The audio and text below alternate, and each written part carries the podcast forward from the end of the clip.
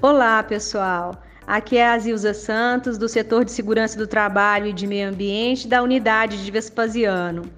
Eu quero reforçar que pedestres todos nós somos. Por isso, é sempre bom ficar atento para evitar acidentes. Pedestre também tem que respeitar as regras de trânsito. Atravessar na faixa, ver e ser visto são dicas fundamentais. Lembre-se que muitas vezes os motoristas podem não estar vendo você. Com segurança, o trânsito fica muito melhor para todos.